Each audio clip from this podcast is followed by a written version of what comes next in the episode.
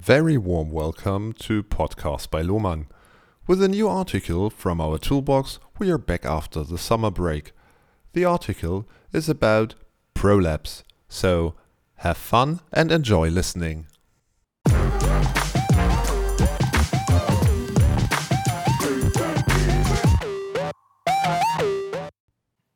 Prolapse in layers, prevention and treatment.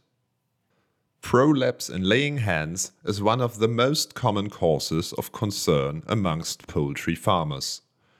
During the process of laying an egg, the lower part of the reproductive tract, oviduct, is temporarily turned inside out, which allows the hen to lay a clean egg and reduce the possibility of bacteria entering the oviduct. Sometimes the tissue does not retract after the egg has been laid, and this condition is referred to as a prolapse. If other hens notice the prolapse, they will be attracted to the moist, glistering texture of the oviduct, which can lead to increased pecking behavior. The first indication of a prolapse problem is the presence of blood streaked eggs. Early detection of such eggs may help to prevent further damage. Attention!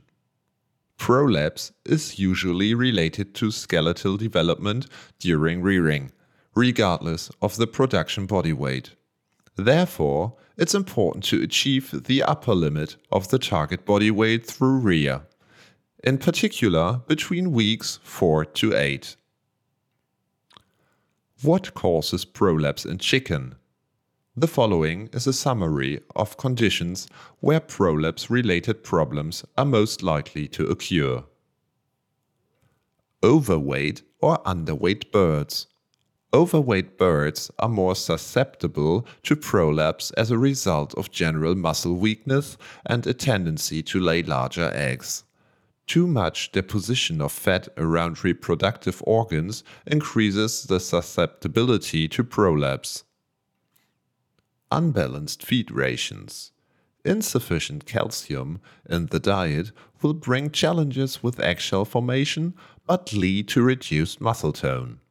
Calcium is important for proper muscle tone, and weak muscles may make it harder to bring the oviduct back into the body, increasing the amount of time the oviduct is exposed. Incorrect application of pre-lay management and or any nutritional changes made in the two weeks prior to the start of egg production. Reproductive age of the flock of birds. Prolapse is more likely to occur at the hen's peak of production and at the period of peak egg mass as a result of the large demand placed on the hen's metabolism at these times hens laying double yolked eggs. The excessive size of these eggs will stretch and possibly weaken cloacal muscles. High light intensity. Under high light intensity conditions, birds are more likely to see and be attracted to the everted oviduct. The potential for cases of oviduct prolapse in layers generally begins during the growing and developmental stages in rear when the pelvic girdle is underdeveloped, most often due to low developmental body weights. Having more energy in the diet than required may increase the carbohydrate level in the diet, which can contribute to increased intestinal fat reserves. A too high overall fat content in the feed will also contribute to the risk of prolapse due to the increased accumulation of fat in the abdominal region, which in turn narrows the egg passage, causing the hens to strain themselves when pushing the egg out, often resulting in prolapse. How to prevent prolapse in chickens? The key to preventing the onset of prolapse issues is through good management. Early detection and prompt action is key in minimizing the effects of prolapse. When a prolapse issue is evident in the flock, we often attribute the increased mortality figures to the occurrence of the prolapse itself. This is generally not the case. The increase of mortality can be associated to an increase in cannibalism through picking and pecking at the inverted vent of other hens, leading to blood loss and intestinal damage. Often, one of the first signs we see of a prolapse outbreak is an increase in blood streaked eggs. This should be used as a prompt to implement management techniques to reduce the impact of the issue and prevent further associated health issues. Note the following Photostimulation should occur when the birds reach the weight and age recommended by the breeder. Balanced feed rations are required to sustain egg production and maintain body weight at recommended levels. Ensure that light intensity in the house is at the breeder's recommended level. In high intensity situations, look to covering the windows, if present, and reducing the wattage of your bulbs.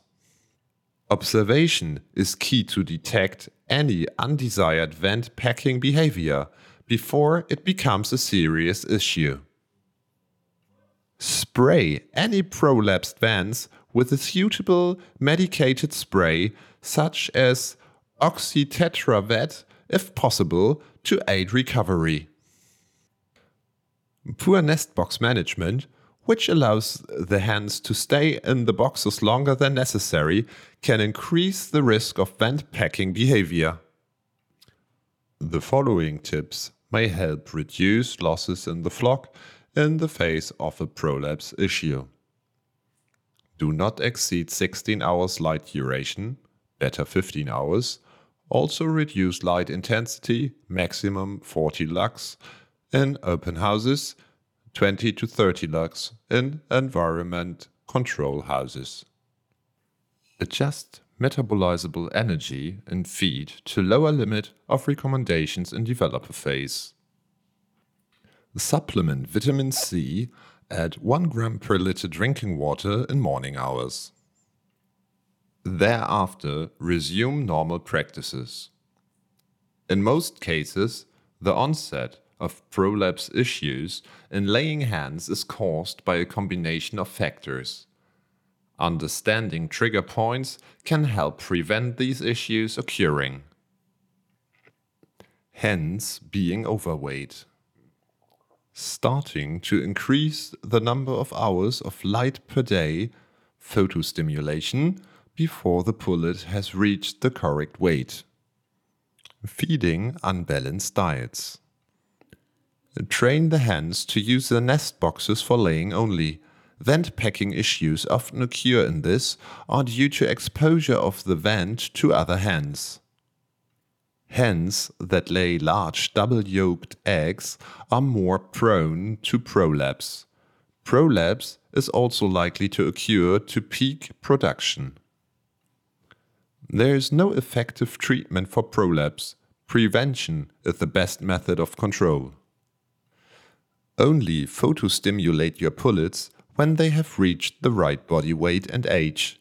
This will vary from breed to breed, but it's typically around 17 weeks of age.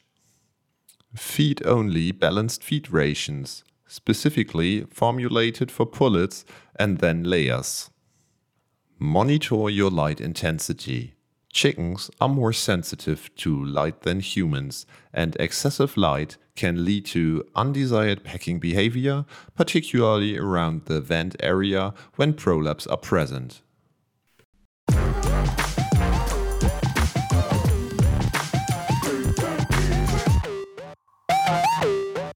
Thank you for listening and stay tuned for the next podcast by Lohmann reaching the airwaves soon. Until next time, Goodbye.